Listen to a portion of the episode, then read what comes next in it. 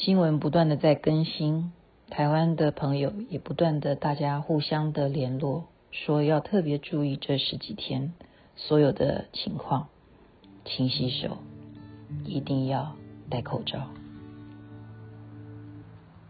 我们都曾经寂寞而给对方承诺，我们都因为折磨而厌倦了生活，只是这样的日子。同样的方式，还要多久？梦一场，这是李健唱的耶，很好听吧？我就是喜欢李健。这里是星光夜语徐雅琪，今天要跟大家分享的这件事情，让我是非常非常的感动的。虽然我们说新冠肺炎是来自武汉，但是在武汉呢，他们就有这么些感人的故事。这一位。啊，令人感动的人，他的名字叫汪勇，他写了一本书，叫做《生命中的摆渡人》。你要知道他的职业是什么？原来他也不过就是一个快递员。为什么他今天会变成鼎鼎大名的作家？那就是因为在二零二零年的时候，武汉封城的时候呢，他做了令全世界的人都觉得非常赞叹、非常了不起的事情。是怎么来的呢？啊，他的描述呢，就是那时候已经封城了嘛。武汉的封城呢，其实每一个老百姓嗯没有遇过啊，这辈子都没有遇过有这样子的命令。在家里呢，过年的时候，他就打开手机呀、就忽然啊有这样子的讯息产生出来了。就好比有时候，嗯，他们今天说，哎，雅琪，你有没有参加这个群组啊？会先邀请你。那他这个群是什么样的诉求呢？啊，原来是那里有一个传染病的中心啊，一个医院。他们说，靠近这个医院附近社区的人，麻烦你加入这个群组，或者是你是这区域有车的人，愿意免费接送的，也麻烦你有兴趣的话加入这个群组。好，那这个汪先生呢，他是快递员，他收到这个。群组的讯息，他要不要加入呢？当时他的想法，其实跟我们平常人都会差不多。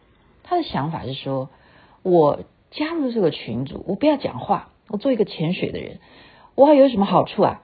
我可以看看这些医院附近的这些人是哪一些人，有没有在我家附近？然后呢，我也可以透过这些医疗人员，对不对？一定肯定这个群组里头有医疗人员。我可不可以透过跟他们啊、看他们的交谈，然后也知道现在的疫情到达什么程度，或者是说我家这里地点跟他们离得很不很近，有没有危险？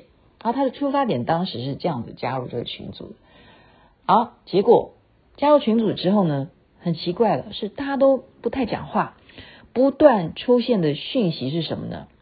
就是姓名、电话。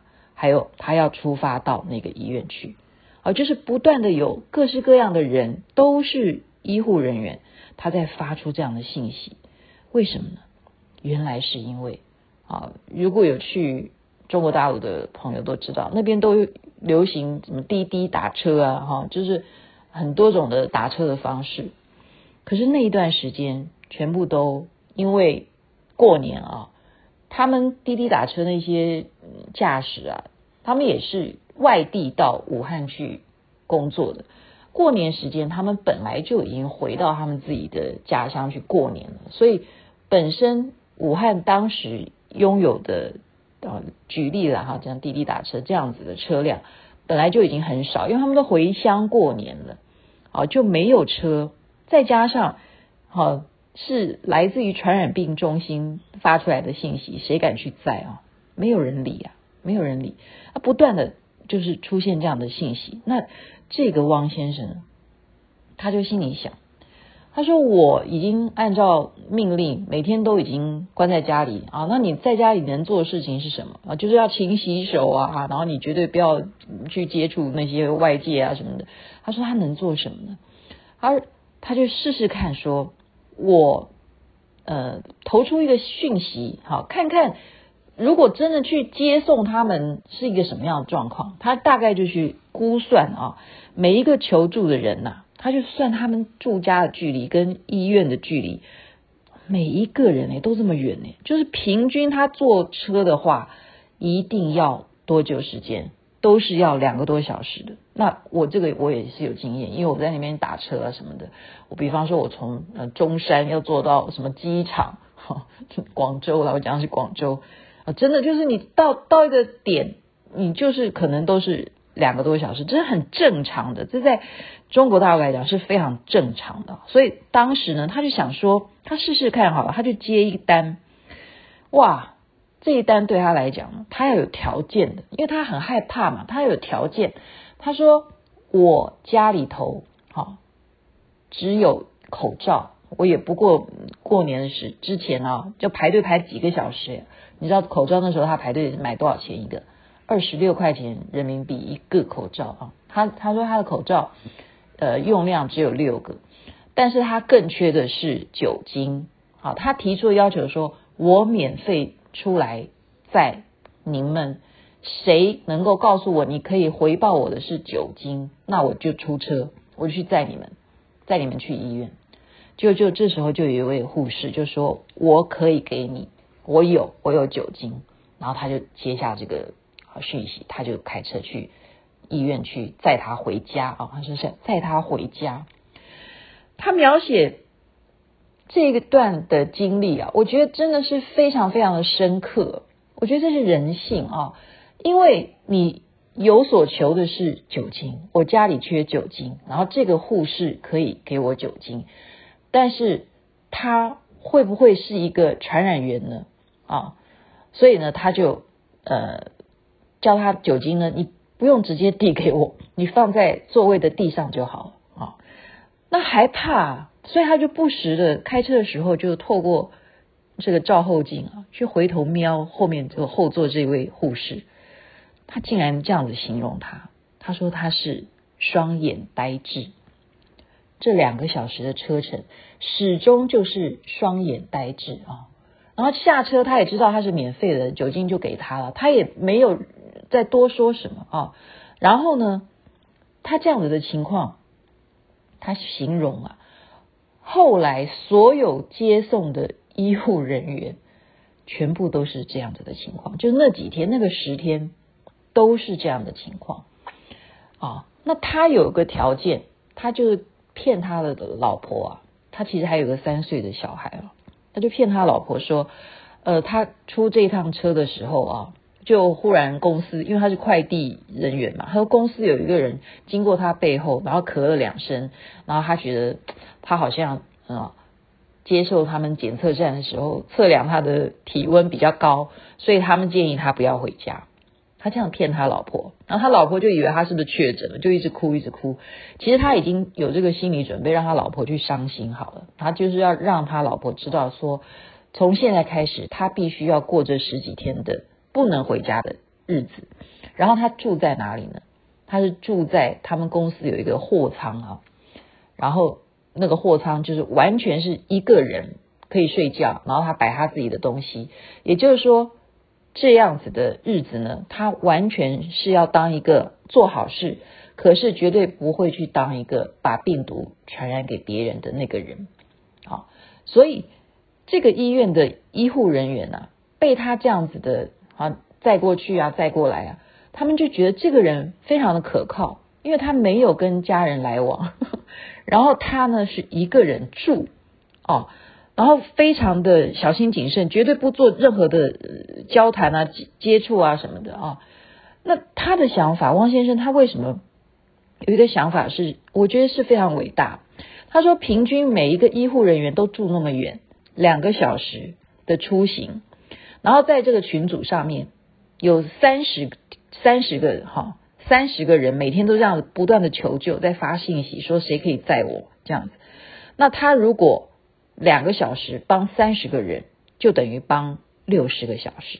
如果他做十天的话，就帮了六百个小时。那么帮了医护人员的六百小时，他的认知是什么？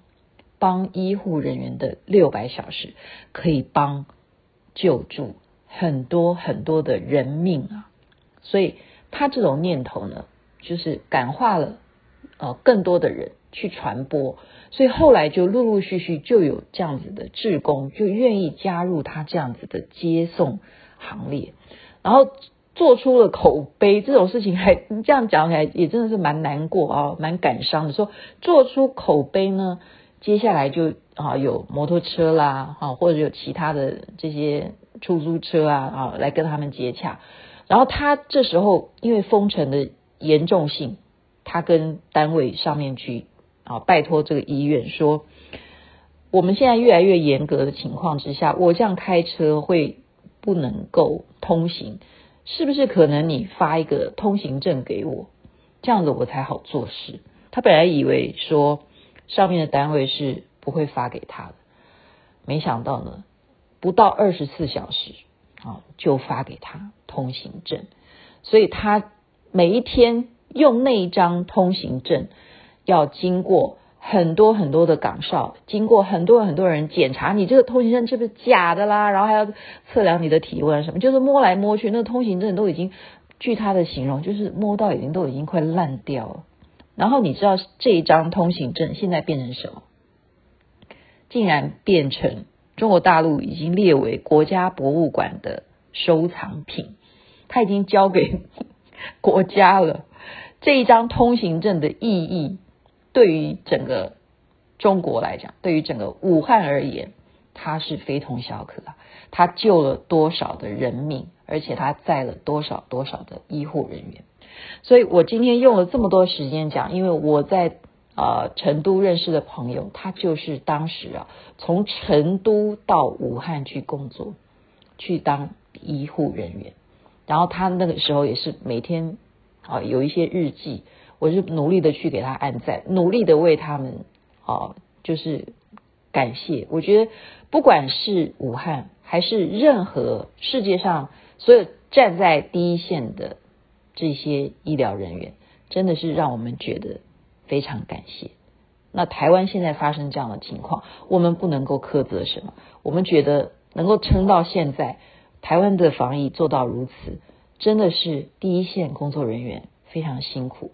但是原来也有这样子帮助第一线的这一些了不起的小人物，在这边就把他们的故事分享给大家。